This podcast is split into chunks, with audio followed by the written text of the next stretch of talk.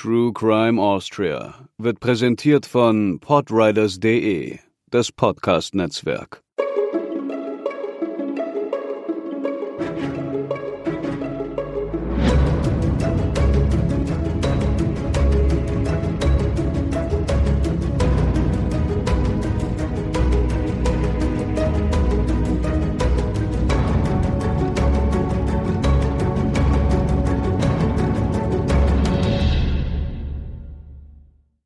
Hallo und herzlich willkommen zur 39. Episode von True Crime Austria. Hier ist Katharina und mir gegenüber hört ihr natürlich wie immer Hubertus. Hallo. Nachdem wir beim letzten Mal ja einen Ausflug in die Welt der Räuber und Gendarmen gemacht haben und dabei auch direkt mehrere Fälle erwähnt haben, folgt heute wieder eine größere Geschichte und zwar eine, die irgendwie zugleich, so komisch das klingt, einerseits bekannt ist, zumindest dachten wir das, aber eigentlich in Wahrheit offenbar recht unbekannt ist. Aber lasst uns zuvor kurz auf unsere vergangene Verlosung eingehen. Danke für die rege Teilnahme und die vielen Nachrichten, die ihr uns mitgeschickt habt. Die Gewinnerin wurde schon von uns benachrichtigt. Wir schweifen kurz noch einmal ab, denn auch heute haben wir etwas für euch mitgebracht. Werbung unser heutiger Tipp richtet sich an all jene von euch, die wie wir öfter mal viel zu tun haben und dann auf dem Sprung nach Hause merken, ach Mist, äh, hab ja gar nichts zu essen da. Das muss nicht sein. Unser Kooperationspartner Huel bietet euch eine Auswahl an Mahlzeiten, die ihr als Pulver, Shakes und fertige Trinkmahlzeiten zu euch nehmen könnt. Ganz einfach und super schnell. Wir wurden dabei ganz schön überrascht. Wir durften nämlich drei Gerichte probieren und ich habe fest mit klassischen Shakes gerechnet. Stattdessen standen dann Mac and Cheese, Spaghetti Carbonara und Pasta Bolognese vor mir. Das sind Produkte der herzhaften Reihe Huel Hot and Savory, ausgewogene warme Mahlzeiten. Wenn man die Beutel öffnet, sieht es im Grunde erstmal so aus wie klassische Nudelfertiggerichte aus dem Supermarkt und es funktioniert auch so ähnlich, nur dass ihr euch selbst mit den zugehörigen Scoops, also Messlöffeln, eure Portionen abfüllt. Und sie sind auch um einiges vielfältiger. Die Portionen beinhalten laut dem Hersteller nämlich echte natürliche Zutaten und alle essentiellen Nährstoffe. Für die Zubereitung braucht ihr zusätzlich nicht mehr als heißes Wasser. Teller oder irgendeine Art von Deckel drauf, ziehen lassen und fertig. Da würde ich empfehlen, ruhig ein bisschen mehr Zeit zu lassen, damit auch alles wirklich durch ist. Aber die spart ihr ja an anderer Stelle auch wieder, denn schneller ist der Lieferdienst mit dem Junkfood auch nicht da. Mit Huel hat man seine gesunde Ernährung voll im Griff und deswegen laden wir euch ein, unter huel.com/tca eure neue Lieblingsmahlzeit zu finden. Geschrieben wird Huel H-U-E-L und das Ganze findet ihr natürlich auch in unseren Show Notes. Bei der ersten Bestellung gibt es einen Pot, Scoops und ein Huel-T-Shirt gratis dazu. Dann seid ihr direkt gerüstet für die Zubereitung. Mahlzeit und Werbung Ende. Aber weiter zum Fall. Worum soll es denn heute gehen? Das Intro kommt diesmal von Hubertus. Unser heutiger Fall besteht, wenn man so möchte, aus drei Akten. Jeder davon spielt in einem anderen Jahrzehnt und ist auf seine Weise sehr unterschiedlich zu den anderen. Wir werden nach Salzburg reisen, nach Wien, sogar nach Hamburg. Hauptsächlich spielt unser Fall aber in St. Pölten. Hier fand der dritte und letzte Akt statt, der sicherlich derjenige ist, der bis heute nachhalt und auch der Grund, weshalb wir darauf aufmerksam geworden sind. Da einige Tatbeteiligte und Betroffene noch am Leben sind, werden die Figuren dieses Mal wieder unter anderem Namen auftreten. Es geht unter anderem um die Frage, wann Resozialisierung richtig ist oder wann es besser wäre, einen Menschen für immer von der Gesellschaft fernzuhalten. Hören wir einmal, wie die Geschehnisse ihren Anfang nahmen. Wir starten in unseren heutigen Fall Mordlust. Wolfgang Kofler wurde am 17. November 1946 in Salzburg als uneheliches Kind geboren. Das erwähnen wir deshalb, weil das damals im katholisch geprägten Österreich und auch in den katholisch geprägten Teilen Deutschlands noch eine größere Sache war, als man heute vermuten könnte. Seinen leiblichen Vater lernte er nie kennen.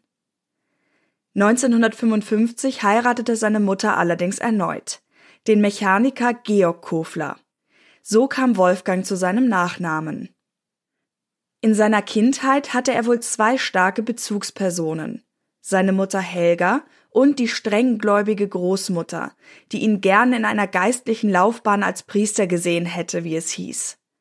Davon hielt seine Mutter allerdings gar nichts. Es heißt auch, sie sei mit ihrem Kind überfordert gewesen. So geschah es, dass der Junge wohl öfters zwischen den Frauen hin und her geschoben wurde. Das ging so weit, dass er mehrmals die Schule wechseln musste. Ein Jahr lang kam er dadurch in einen Konvikt, also ein Wohnheim für Schüler einer kirchlich geführten Schule. Diese Episode seines Lebens endete mit der Einweisung in eine Kinderklinik. Kofler soll wohl sehr verhaltensauffällig gewesen sein, wobei wir dazu sagen müssen, dass uns hier keine Primärquellen vorliegen. Schon damals erstellten die Ärzte eine Diagnose, die als extrem ungünstig beschrieben wurde. Er schwänzte, stahl, riss mehrfach aus und attackierte einen Mitschüler. Später erinnerte sich Kofler, er hätte den Burschen töten wollen. Zuwendung fand der inzwischen 13-Jährige dann bei einer 40-jährigen Freundin seiner Mutter. Allerdings nicht so, wie man sich das als Kind wohl in Form von Geborgenheit wünscht. Die Frau hatte einen Kink, eine ausgefallene sexuelle Vorliebe. Und sie brachte Wolfgang Kofler dazu, die mit ihr auszuleben. Sie wollte gequält werden. Umgangssprachlich kennt man das unter der Bezeichnung Masochismus. Um dem jungen Kofler ihre Lustfantasien näher zu bringen, gab sie ihm etliches an einschlägiger Literatur zu lesen. Und sie sprach immer wieder von ihrer Vorstellung, Sex zu haben und dabei zu sterben. Irgendwann begannen sich die sadistischen Gedanken beim Teenager zu manifestieren. Ausleben konnte er den aufkommenden Tötungsdrang allerdings nicht in echt. Das scheint ihm damals auch klar gewesen zu sein. Was diese ganze Historie angeht, widersprechen sich die Aussagen etwas. In der einen Variante will Kofler schon seit frühester Kindheit aggressiv gewesen sein. Das wäre dann sowas wie die Internatsversion. Dann wieder waren es die Erlebnisse mit dem Sadomasochismus, die ihn zu seinen späteren Taten brachten. Sicherlich ist auch möglich, dass beide Episoden zusammenfielen und voneinander begünstigt wurden. Wolfgang Kofler kam jedenfalls schon in seiner Jugend wegen verschiedener Delikte mit dem Gesetz in Konflikt. Meist waren es Diebstähle. Schließlich begann er eine Ausbildung zum Drogisten. Jahre vergingen. Es war ein Nachmittag im Juni 1963, genauer der 5. Juni, als bei der Rettung in Salzburg ein Notruf einging. Eine Frau wäre in ihrer Wohnung im Stadtteil Lehn angegriffen und niedergestochen worden. Es war Helga, Wolfgang Koflers Mutter. Als die Rettungssanitäter eintrafen, war sie lebensgefährlich verletzt. Zehn Messerstiche hatte sie abbekommen, davon mehrere in den Rücken, die Brust, den Oberschenkel und einen in die Lunge. Sie hatte geschrien, die Rufe hatte eine Nachbarin gehört und war zu Hilfe geeilt. Da fand sie Helga Kofler am Boden liegend und wählte den Notruf. Schnell war klar, wer dafür verantwortlich war. Helgas Sohn, der inzwischen 16-jährige Wolfgang. Das konnte die lebensgefährlich verletzte Frau noch sagen, trotz des hohen Blutverlustes. Dann wurde sie ins Landeskrankenhaus gebracht und notoperiert. Die beiden Halbgeschwister von Wolfgang Kofler, ein siebenjähriges Mädchen und ein zwölfjähriger Bub, waren damals gerade nicht in der Wohnung, als der Angriff geschah. Und auch von Kofler selbst fehlte jede Spur. Die Kriminalpolizei fand in der Wohnung nur noch die Tatwaffe. Es war ein Küchenmesser, das auf dem Wohnzimmertisch abgelegt worden war. Auch ging bei den Behörden ein anonymer Anruf ein, Mutti wurde erstochen. Danach wurde die Verbindung sofort getrennt.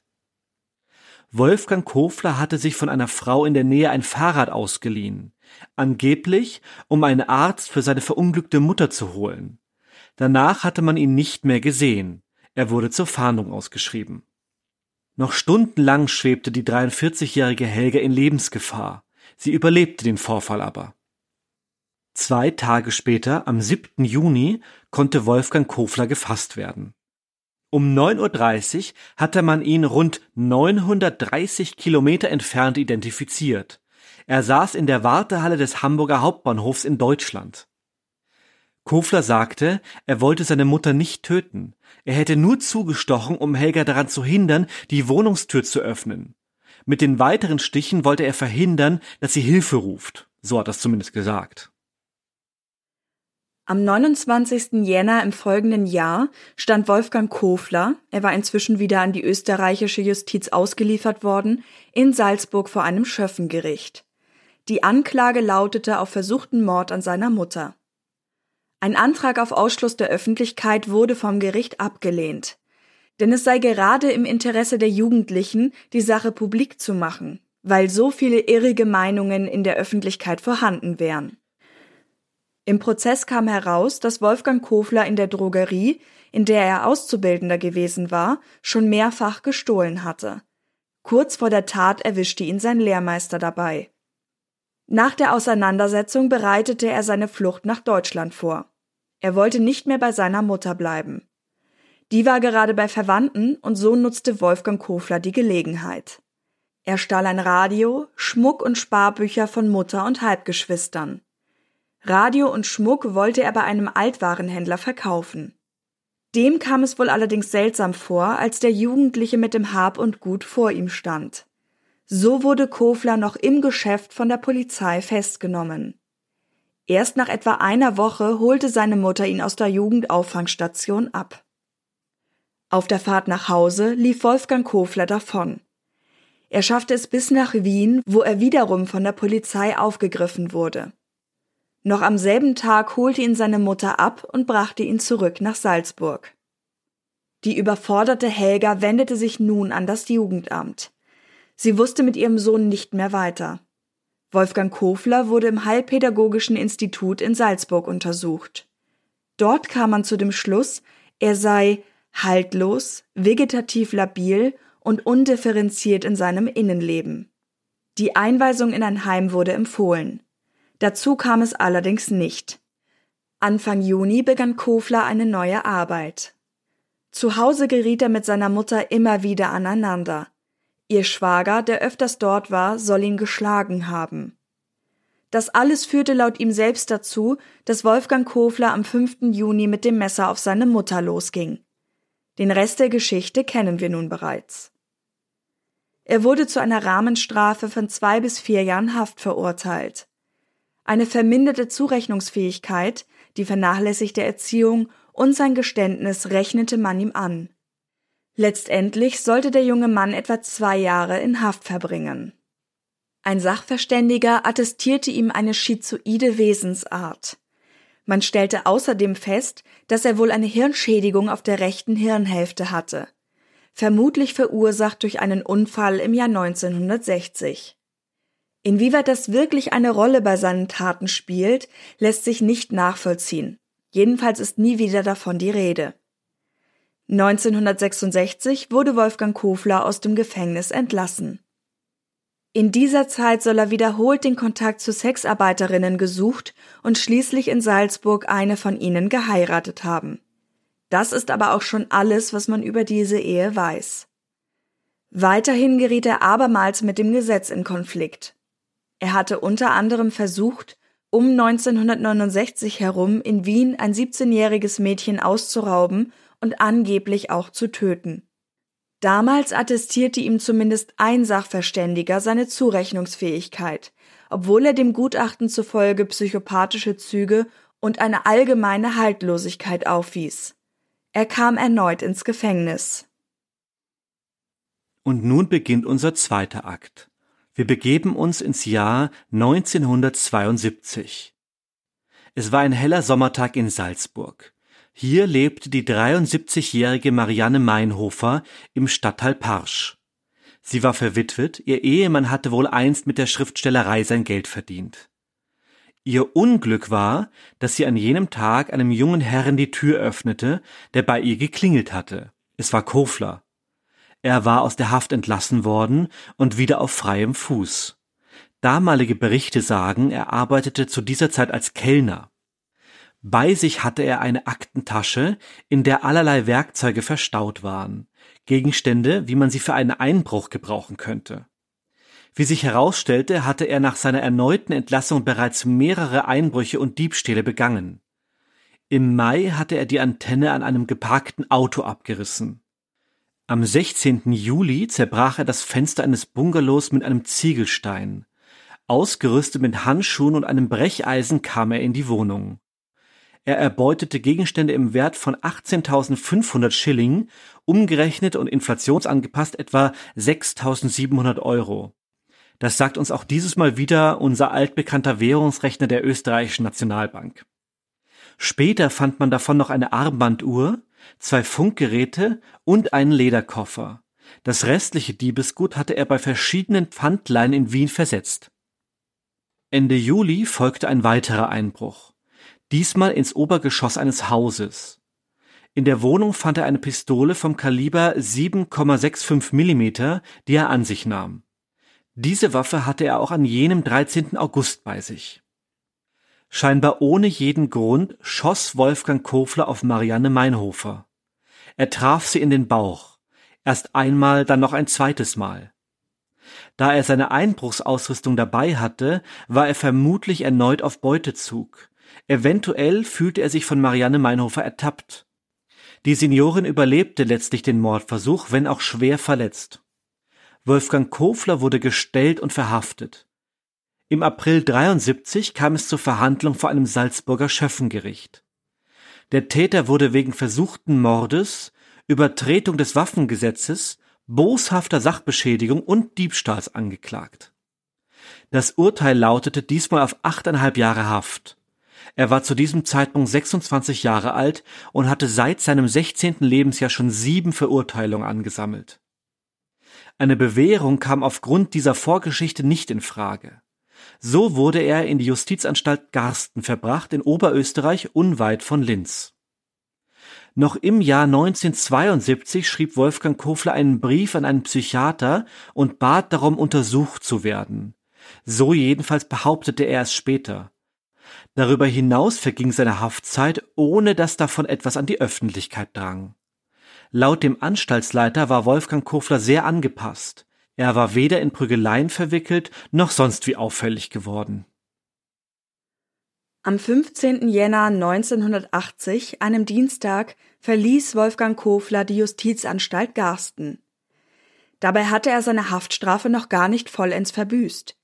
Er sollte erst in einem Monat regulär entlassen werden. Allerdings gewährte man ihm einen dreitägigen Freigang, damit er sich einen Job suchen konnte. Das war gesetzlich seit 1969 so vorgesehen. Er war nun 34 Jahre alt. Mit dem Zug ging es in Richtung Wien. Gemeinsam mit Kofler reiste ein Ex-Häftling. Wir nennen ihn an dieser Stelle einmal Kronbacher. Der war tatsächlich schon aus der Haft entlassen worden. Beide stiegen am Wiener Westbahnhof aus. In einem nahegelegenen Lokal spendierte Kronbacher Wolfgang Kofler noch ein Bier und sagte ihm Wolfgang, wenn du etwas brauchst, du kannst mich immer hier finden.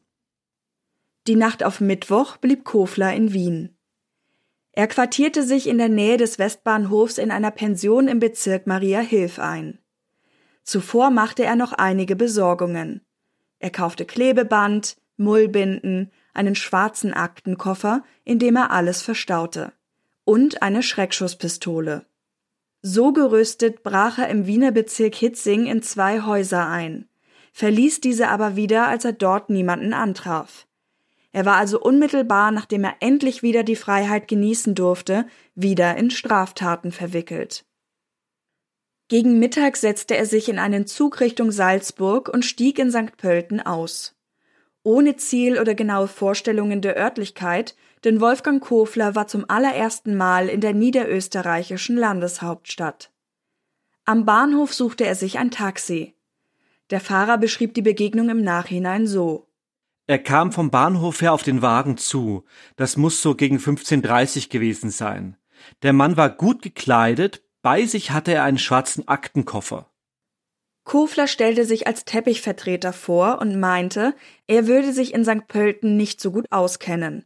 Der Taxifahrer sollte ihn einfach in ein besseres Viertel der Stadt bringen. So fuhren die beiden auf den Kupferbrunnberg. Dort stieg Kofler aus, zahlte und ging davon. Ein innerer Drang ließ ihn nach neuen Opfern Ausschau halten.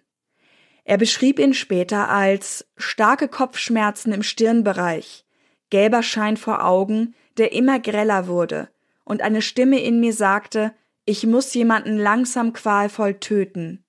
Eine zweite Stimme sagte Nein. Irgendwann aber kam diese zweite Stimme nicht mehr gegen die erste an. Die Mordlust war geweckt. In dieser Verfassung lief Wolfgang Kofler nun also von Haus zu Haus und klingelte. Einmal öffnete ihm eine Dame, an ihrer Seite ein Hund. Das rettete ihr wahrscheinlich das Leben. Als Vorwand fragte Kofler nach einem Dr. Martinez, den er suchen würde. Die Zeugin beschrieb den fremden Mann später so. Circa 40 Jahre alt, 1,80 groß, schlanke Gestalt, gewellte, lichte Haare. Der Mann trug einen dunkelgrauen Mantel und hatte einen schwarzen Aktenkoffer bei sich. Nur wenige Minuten später streifte sein Blick über ein weiteres Haus.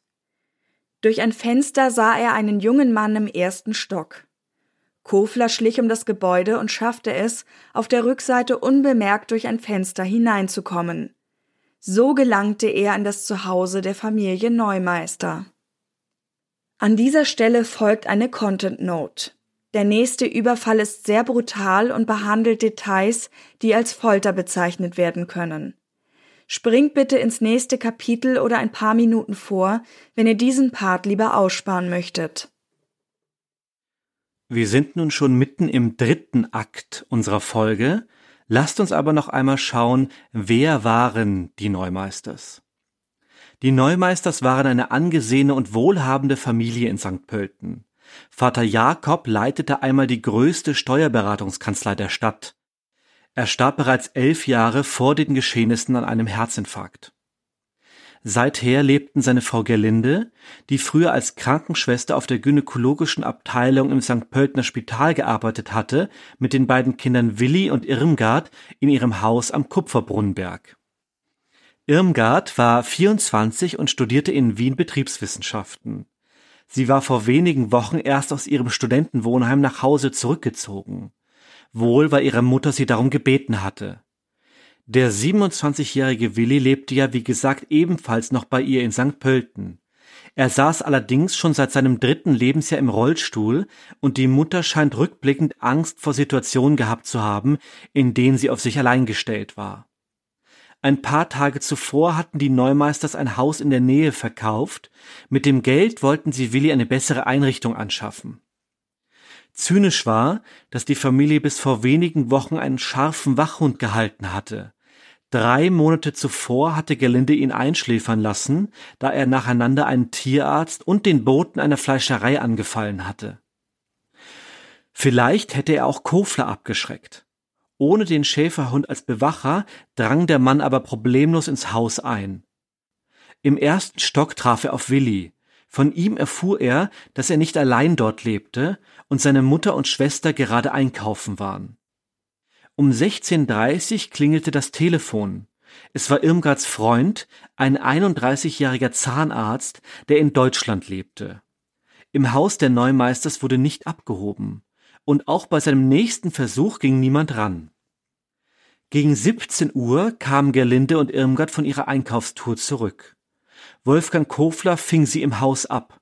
Vermutlich hielt er sie mit seiner Pistole in Schach. Er fesselte sie, wie auch schon Willi, mit dem abgerissenen Kabel einer Stehlampe. Die Frauen versuchten, Kofler mit Geld und Schmuck zum Gehen zu bewegen. Gelinde stellte ihm einen Scheck über 20.000 Schilling aus, umgerechnet heute rund 4.300 Euro. Aber er sagte nur immer wieder, dass er sie töten werde. Quasi als Beweis erdrosselte er gegen 20 Uhr die Hauskatze vor den Augen der Neumeisters mit einer Schnur. Alle vier waren inzwischen im Wohnzimmer. Irmgard, Willi und Mutter Gelinde an Sessel gefesselt. Sie wussten, wie diese Situation für sie enden würde. Ich habe den Frauen gleich gesagt, dass ich alle drei töten werde, sagte Wolfgang Kofler später aus. Gegen 20.30 Uhr klingelte es wieder. Es war der dritte Anrufversuch des befreundeten Arztes. Diesmal ging Irmgard endlich ans Telefon. Sie sagte, ich kann jetzt leider nicht so reden, ich bin in Eile. Ich kann auch unser Rendezvous in Deutschland nicht einhalten. Du bekommst aber einen Brief. Dann wurde die Verbindung getrennt. Danach begann Kofler, Irmgard zu misshandeln. Er schlug sie, probierte verschiedene Fesseln aus. Stoffteile, Schals, Gürtel und Gummikabel. Damit peitschte er auch auf sie ein. Alles vor den Augen ihrer Familie. Er riss ihr die Kleider vom Leib. Vor allem Gelinde sollte das mit ansehen. Wolfgang Kofler dachte, sie würde seelisch mehr leiden, wenn sie die Qualen ihrer Tochter auf diese Weise mitbekommen würde. Dann holte Kofler eine Zange, Zigaretten und Streichhölzer. Er begann, den nackten Körper von Irmgard mit der Glut der Zigarette und der Zange zu bearbeiten und zu verbrennen. Irgendwann drohte Gerlinde ohnmächtig zu werden. Sie litt unter einer schweren Herzschwäche, und die Folter war wohl zu viel für sie. Wolfgang Kofler ließ das aber nicht zu. Er zwang Irmgard, der Mutter ihre Herztabletten zu geben. Sie sollte weiter bei Bewusstsein bleiben und zusehen, wie er die Tochter und den Sohn quälte. Kofler war es wichtig, dass ich diese Frau weiterhin quälen kann und dass sie nicht eines plötzlichen Schocktodes stirbt. Zwischen den Misshandlungen ließ er Irmgard Kaffee kochen und trank mit ihr eine Tasse.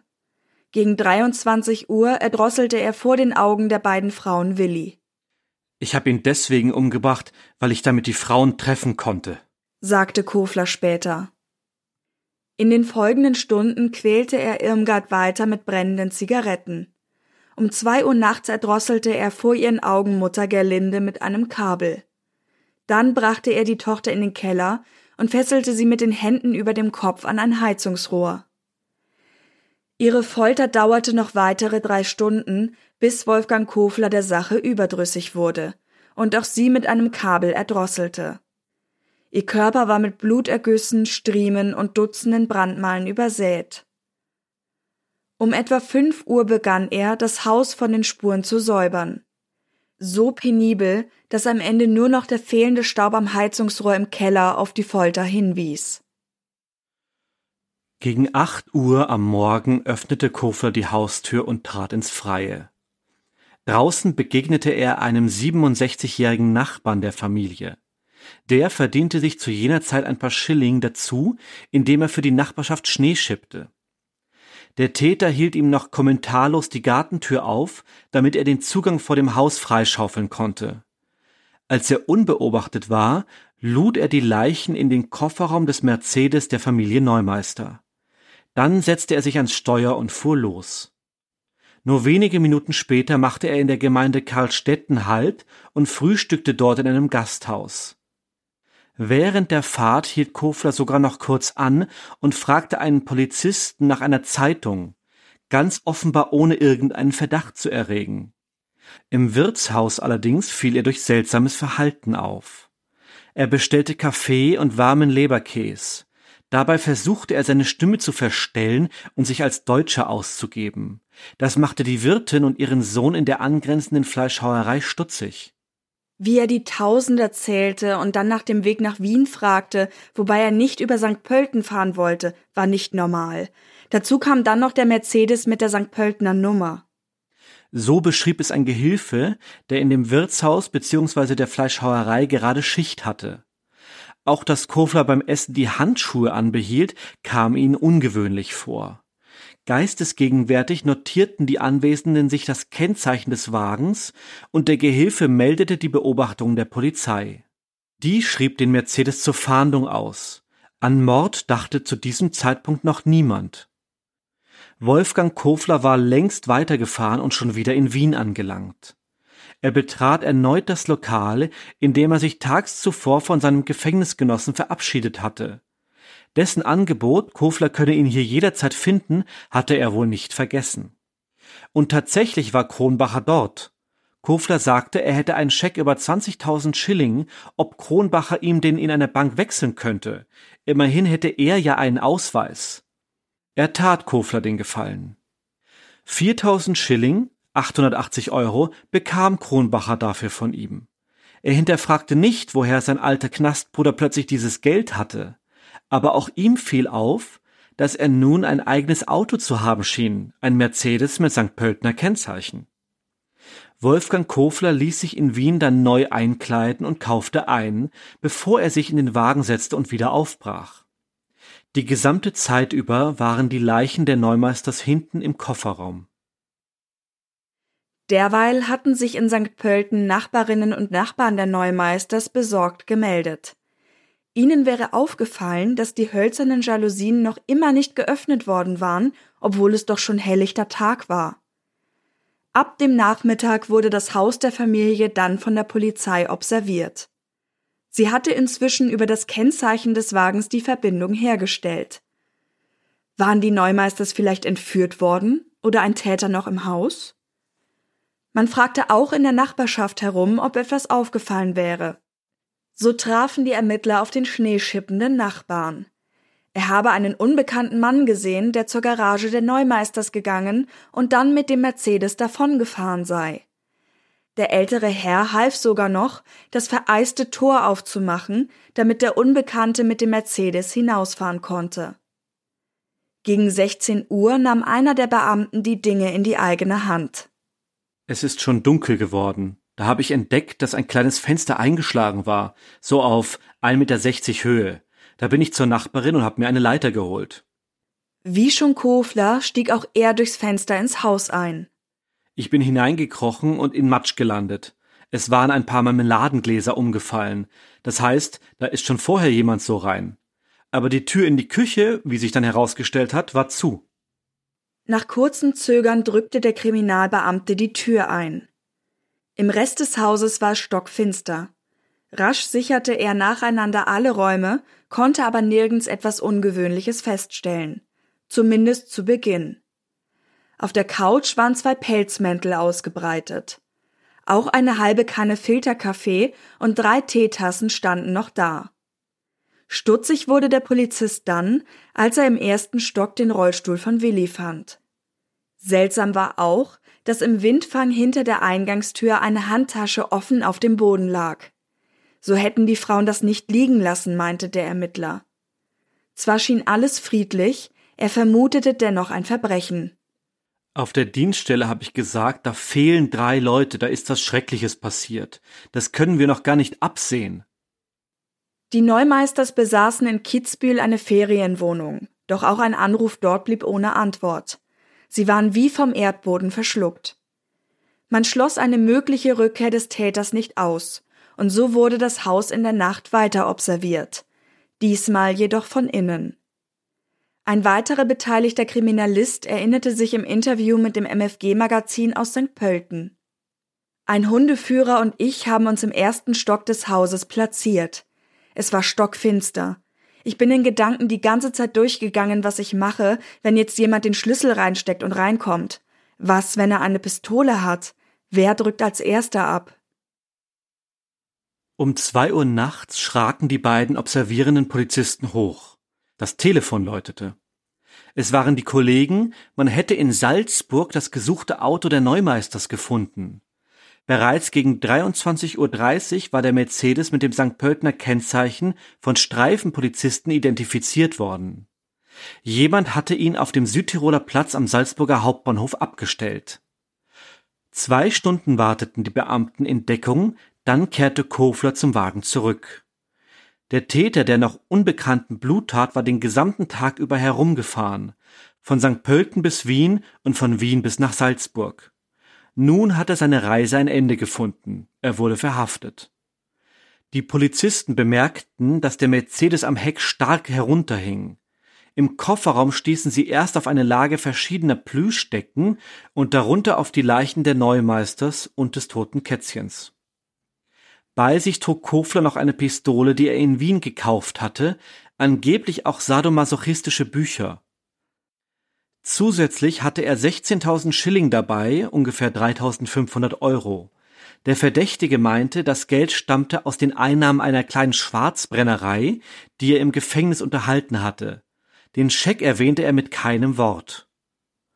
In Polizeigewahrsam leugnete Wolfgang Kofler jede Beteiligung am Tod der Neumeisters. Er hätte das Auto in Wien von einem Unbekannten übernommen und wäre auch nie in St. Pölten gewesen. Man brachte ihn in eine Untersuchungszelle. Dort war er wohl für einen Moment unbeobachtet. Als er seine Chance sah, versuchte er sich zu erhängen. Nur knapp konnten die Beamten das verhindern. Allerdings schaffte es Kofler schon kurze Zeit später erneut einen Selbstmordversuch zu unternehmen. Er wollte sich die Pulsadern aufbeißen. Ab etwa 3.30 Uhr wurde er dann ständig von zwei Polizisten beobachtet. Gegen Mittag des nächsten Tages, am 18. Jänner, legte Wolfgang Kofler ein erstes Geständnis ab. Ja, er hatte die Neumeisters getötet. Dann wurde er nach St. Pölten überführt und an die dortigen Ermittlungsleiter übergeben. Wiederum einen Tag später bestätigte er seine Aussage und wiederholte noch einmal detailliert seine Schilderungen der Taten.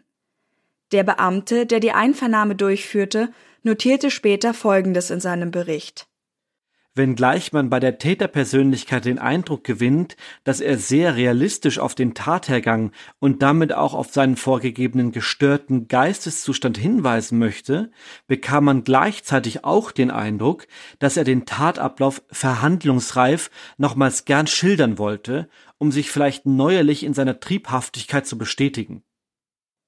Inzwischen hatten Gerichtsmediziner auch die Leichen der Neumeisters untersucht.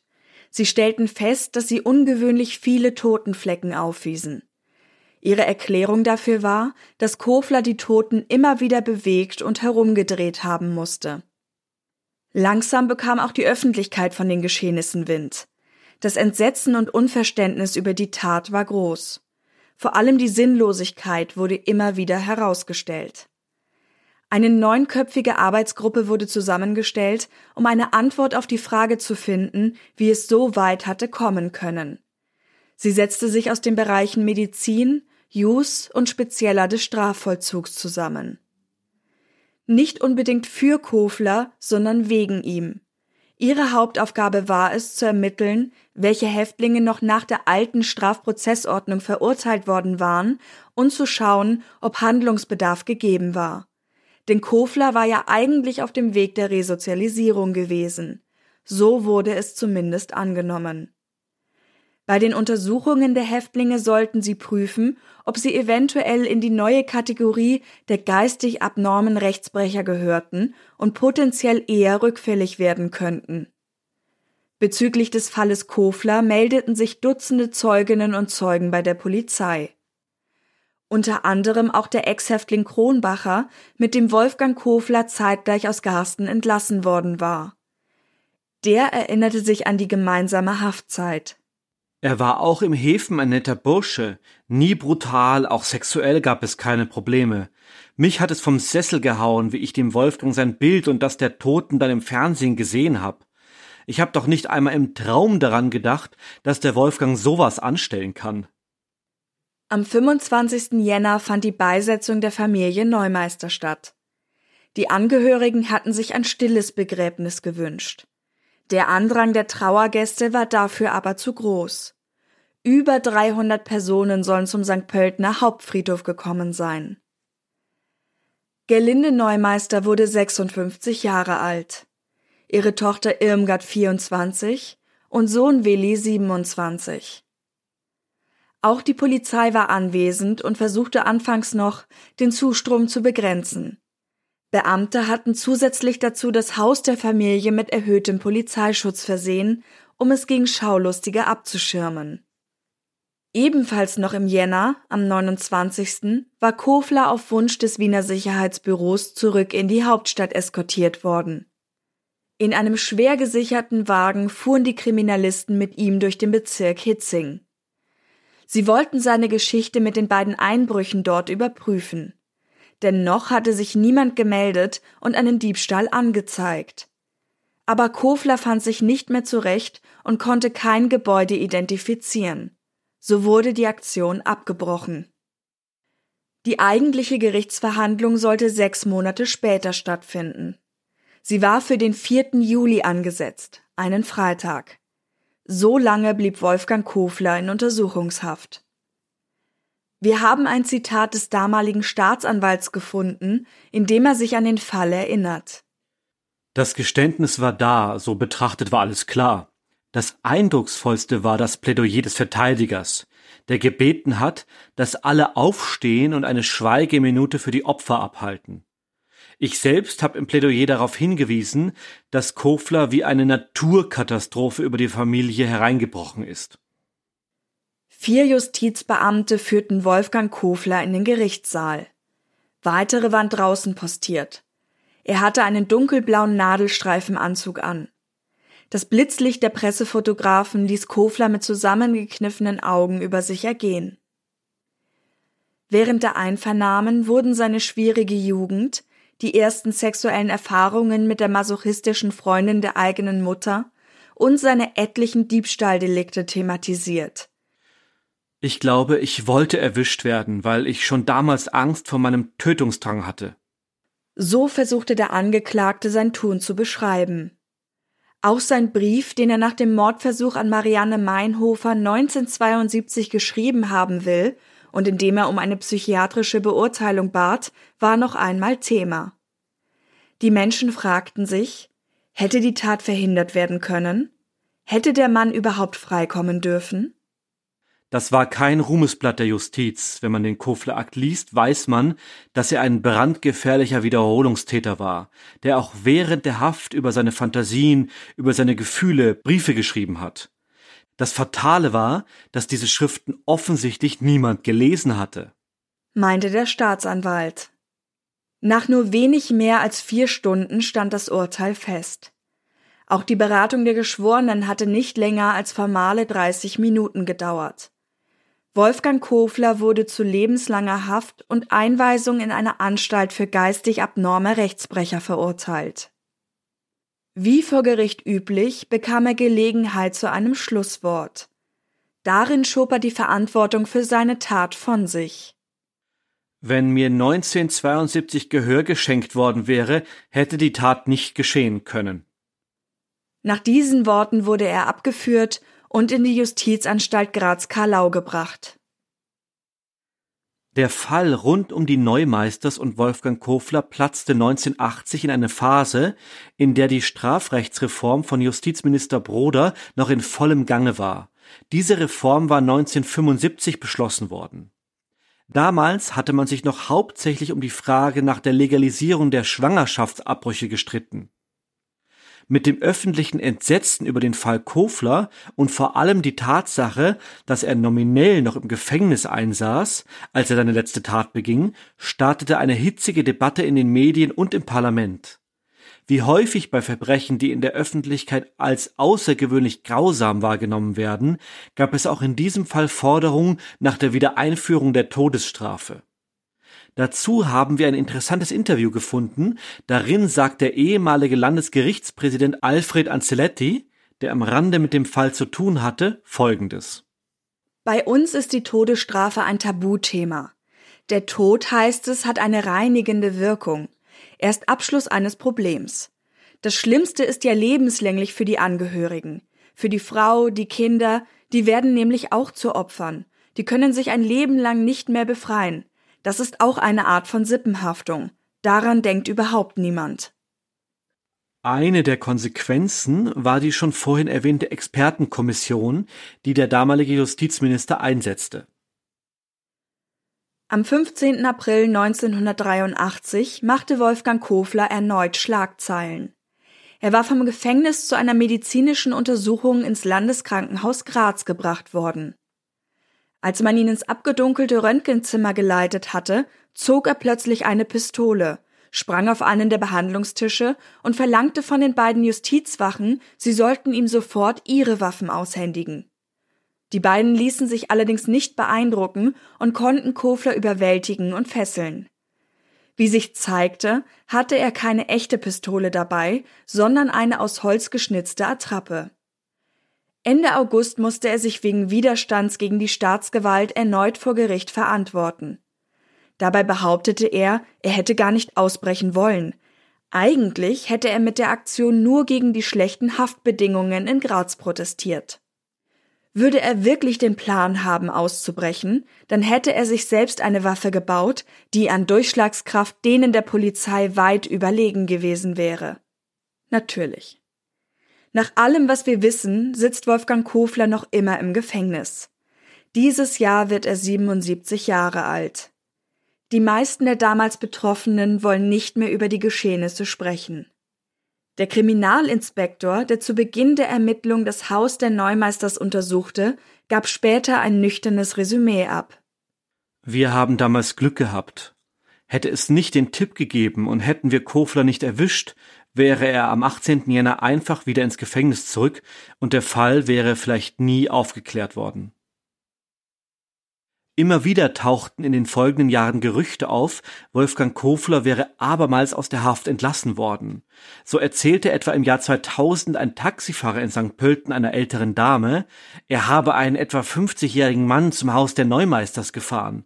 Dabei hätte der Unbekannte erzählt, er wäre derjenige, der dort vor Jahren eine Familie umgebracht hatte. Die Tochter der verunsicherten alten Dame versuchte bei der Polizei herauszubekommen, ob der Verurteilte wirklich wieder auf freiem Fuß war. Die Beamten konnten ihr aber keine Auskunft geben, Stichwort Datenschutz. Die niederösterreichischen Nachrichten schwärmten dennoch zur Recherche aus und konnten bald berichten, dass Kofler noch immer im Gefängnis saß. In der Zwischenzeit hatten sich etliche Personen in der Redaktion gemeldet und von Sichtungen berichtet. Ein recht prominenter Primar aus St. Pölten stellte auf eigene Faust Nachforschungen an, nachdem er den Artikel gelesen hatte. Seinen Informationen nach war Wolfgang Kofler nach rund 20 Jahren wirklich entlassen worden. Das hätte er aus Psychiaterkreisen erfahren. Drei Psychiater sollen ihn als geheilt beurteilt haben. Ich versteife mich nicht darauf, dass meine Informationen zu 100 Prozent stimmen. Aber es ist doch eigenartig. Dem gingen die Medien natürlich ebenfalls nach. Sie führten Gespräche mit dem Justizministerium und dem Landesgericht, dann gab es erneut Entwarnung. Kofler war weiterhin in Haft. Das bestätigte auch die Gefängnisleitung in Graz. Wir stecken also mal wieder mitten in der Gerüchteküche. Tatsächlich war es so, dass das Landesgericht St. Pölten als diejenige Instanz, die Kofler damals verurteilt hatte, regelmäßig über seinen psychischen Zustand in der Haft informiert wurde. Der jüngste Bericht war beim Aufkommen der Behauptung wohl erst wenige Tage alt. Schauen wir uns zum Ende der Folge noch einmal die strafrechtlichen Regelungen an.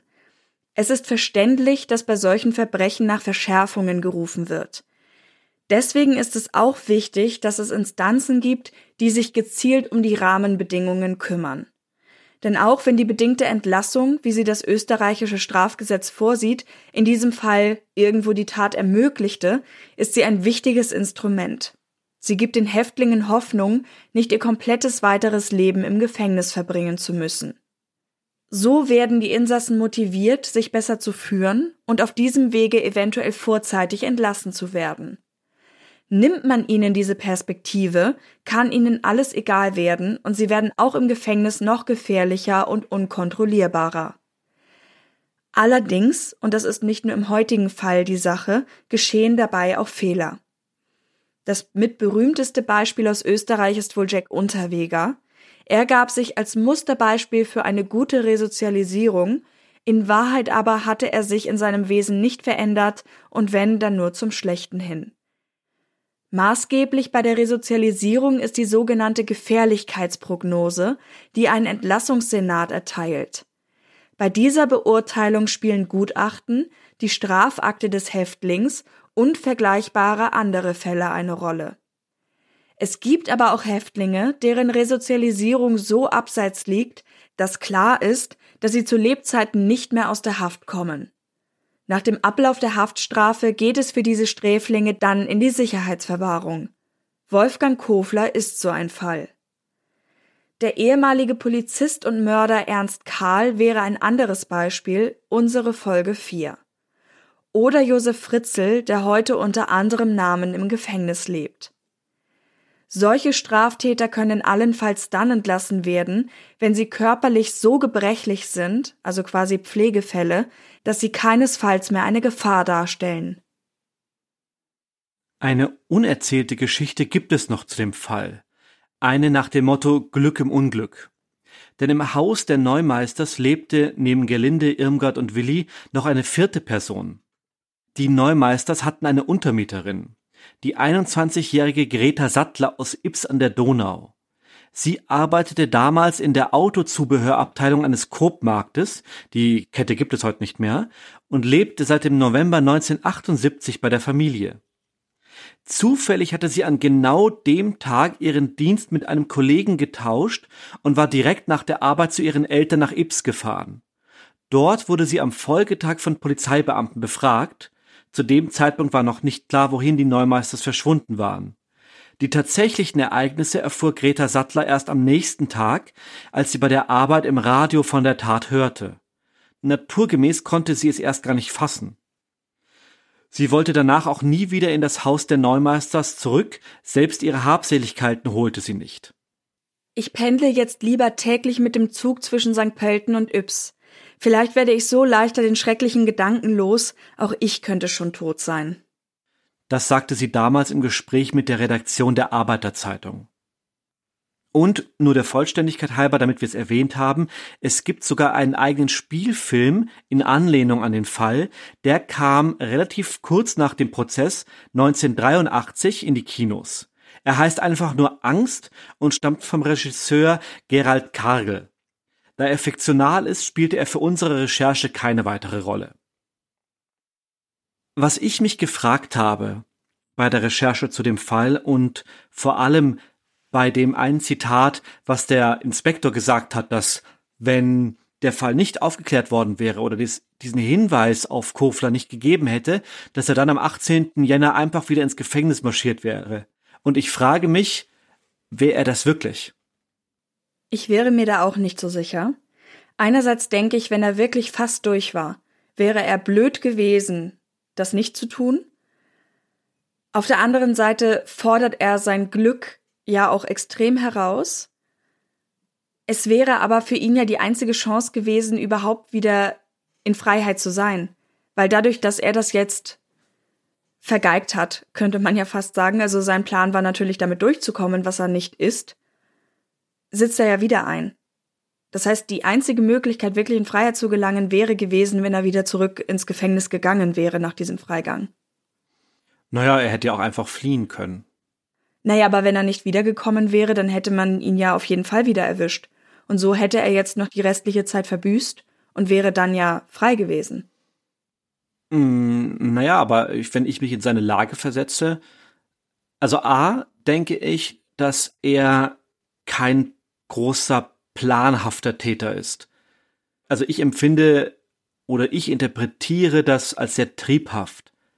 Also er kommt aus dem Gefängnis raus, jedes Mal, wenn er seine Strafe verbüßt hat, dauert es wahnsinnig kurz, bis er wieder rückfällig wird. So nach dem Motto, sobald die Leine weg ist, rast der Hund los, um den nächsten Autoreifen zu, zu fassen und danach zu beißen.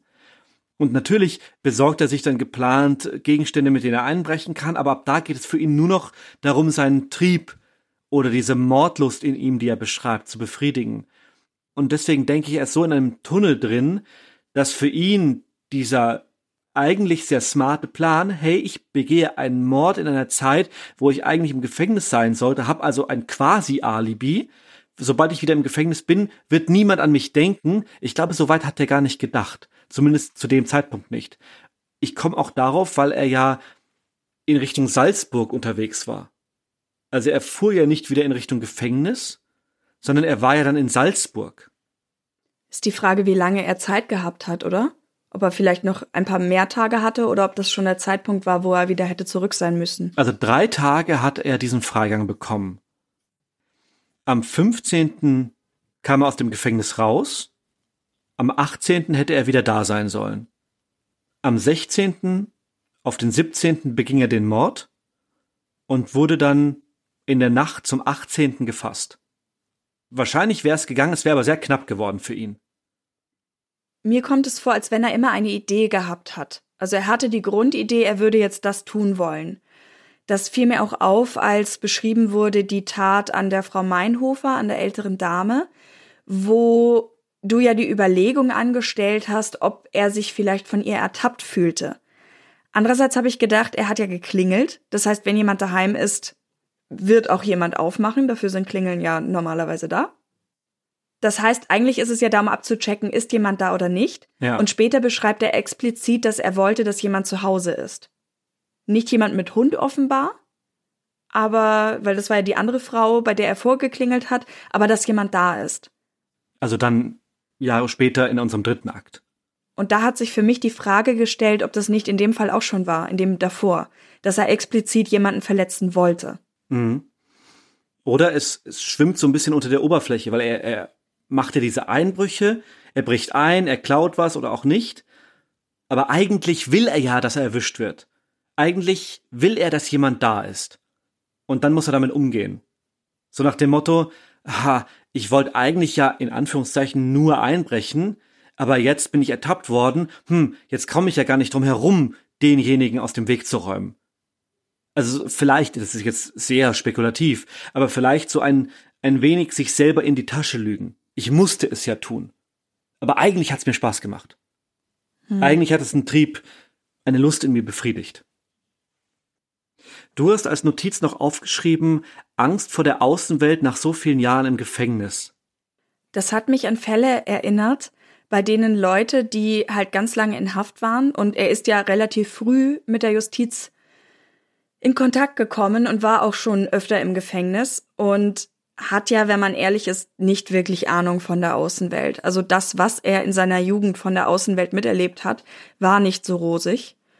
Und ich habe schon öfter von Fällen gelesen, in denen die Leute dann auch sehr großen Respekt davor haben, wieder in der Außenwelt zu sein. Und irgendwo ist es ja auch ein einfacher Weg, eine Tat zu begehen und damit wieder ins Gefängnis zu kommen. Hm. Weil du bist wieder in dem Umfeld, das du kennst, in dem du ja auch geordnet und sortiert bist. In der Außenwelt musst du das selber machen. Deswegen ist er ja auch überhaupt in diesen Urlaub sozusagen geschickt worden, damit er sich in der Außenwelt schon mal einen Job für einen gewissen geregelten Tagesablauf und natürlich auch Verdienst und so weiter suchen kann, weil er natürlich irgendwas braucht, was ihm Halt gibt. Das ist auch reine Spekulation, das hat mich wie gesagt nur dran erinnert, aber wenn er natürlich immer wieder rauskommt und dann wieder Taten begeht, ist das für ihn ja ein sehr schneller Weg, um wieder zurück ins Gefängnis zu kommen. Ja, ein spannender Gedanke. Ich glaube nicht, dass er in dem Fall zutrifft, weil er diese inhärente Lust, die er hat, am Morden, kann er im Gefängnis nicht befriedigen, kann er nur draußen. Das popkulturell bekannteste Beispiel für so etwas, das finden wir in dem Film Die Verurteilten. Also für diejenigen, die das nicht kennen, oder die das interessiert, da ist das sehr schön da, äh, sehr schön abgebildet. Ja, es ist ein toller Film. Und ein beklemmender Film. Mhm. Einen anderen Gedanken hatte ich noch, als es um die Resozialisierung ging. Ich glaube, das haben wir damals beim Fall Unterweger auch schon viel besprochen. Also natürlich ist das wichtig. Wir haben es ja auch nochmal zusammengefasst. Jetzt hier heute in dieser Folge wobei natürlich gewisse Fallstricke dabei beachtet werden müssen und das ist ja auch heute eigentlich mit ein Hauptthema im Fall. Es ging ja aber auch darum, dass man den Leuten die Hoffnung geben muss, auch wenn sie was Schlimmes gemacht haben, dass sie irgendeine Zukunftsvision brauchen, die in vielen Fällen eben auch die Freiheit beinhaltet als Aussicht. Und wir haben letztens eine Doku gesehen, da ging es um einen Täter, der eigentlich nichts gefürchtet hat, kann man sagen. Also dem eigentlich alles egal war, sogar ob er selber am Leben bleibt oder nicht. Und daran habe ich gedacht, als wir das heute erläutert haben, weil wenn jemandem egal ist, ob er selber stirbt im Zuge einer Tat, dann gibt es ja kaum etwas, womit man ihn beeinflussen kann.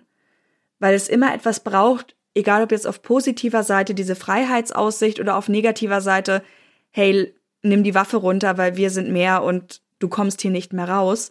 Man braucht ja irgendwas, um die Leute zu greifen. Und das wollte ich an dieser Stelle einfach nochmal sagen, weil als wir letztens diese Doku gesehen haben, haben wir eben darüber geredet, wie gefährlich das diese Leute macht.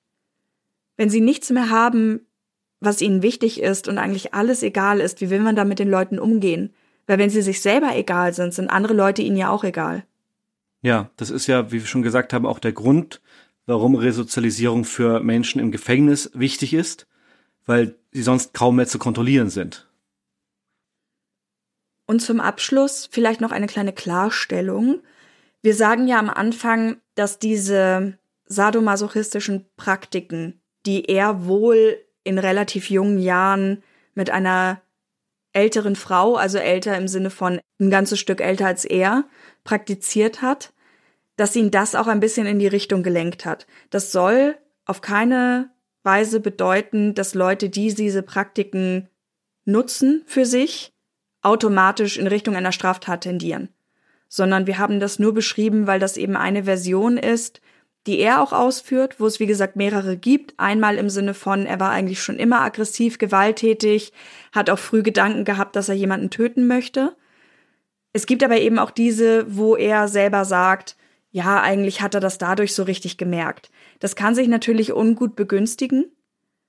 Wir wollen aber einfach zum Ende nochmal sagen, dass nur weil jemand SM mag, das nicht bedeutet, dass diese Person Straftaten begeht oder begehen wird. Mhm. Dann verrat unserem Publikum zum Abschluss doch nochmal unsere Social Media Kanäle und wo sie uns erreichen können. Das mache ich gerne. Ihr findet uns auf Instagram und Facebook als True Crime Austria. Und wenn ihr uns per Mail erreichen möchtet, richtet diese doch bitte an hinweise at truecrimeaustria.at. Außerdem gibt es natürlich auch wieder unsere Support-Kanäle. Die findet ihr übrigens ebenso wie die Social-Media-Kanäle über die Show Notes. Das sind Patreon und Steady. Und wir haben auch einen direkten PayPal-Link, falls das jemand nutzen möchte. Schön, dass ihr uns bis hierhin gehört habt. Wir freuen uns schon auf die nächste Folge. Das wird ja unsere Jubiläumsfolge, unsere 40er. Also seid wieder dabei und ähm, seid gespannt, welchen Fall wir da bereithalten. Was ist denn das 40-jährige Jubiläum? Naja, nicht Jubiläum, sondern äh, 40. Folge. Also bei Hochzeiten sind 40 Jahre die Rubingranat-Smaragd-Hochzeit. Ich hoffe entsprechend, dass mich nächstes Mal etwas mit Rubinengranaten und Smaragden erwarten wird. netter Versuch. Deal? Wirklich netter Versuch. Du weißt, ich mach die besten Deals. Mhm, mhm, machst du ja. Hm. Also, was ist es unsere Smaragd-Folge? Nein, die Rubin-Granat-Smaragd-Folge. Alles. Ja. Okay. Also, bis zum nächsten Mal in unserer Rubin-Folge. In unserer Rubin-Granat-Smaragd-Folge. Wir freuen uns. Bis dann. Tschüss. Tschüss.